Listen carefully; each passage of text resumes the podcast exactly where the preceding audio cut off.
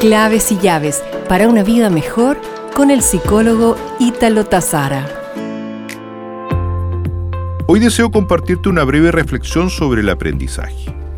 ¿Cuántas veces has comprado un producto en el supermercado, lo almacenas en tu despensa y cuando lo quieras usar te das cuenta que la fecha de vencimiento ya expiró hace meses?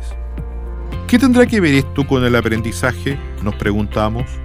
Hoy si aprendemos algo, lo guardamos en nuestra despensa de conocimientos y si no lo explicamos rápidamente, es probable que cuando lo queramos usar ya está vencido u obsoleto.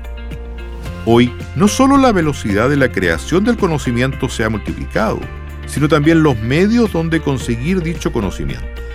Por tanto, la velocidad de aparición y distribución de este es más rápida que la velocidad con que el ser humano puede aprenderlo.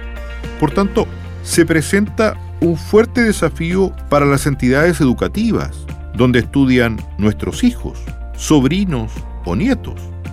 Estas deberán orientarse cada vez más a la formación de competencias que nunca venzan, que sean independientes del tiempo. Por ejemplo, la habilidad de aprender a aprender, la habilidad del pensamiento crítico, la de trabajar en equipo, la de saber liderar un grupo, la de manejar y analizar información numérica, entre muchas otras.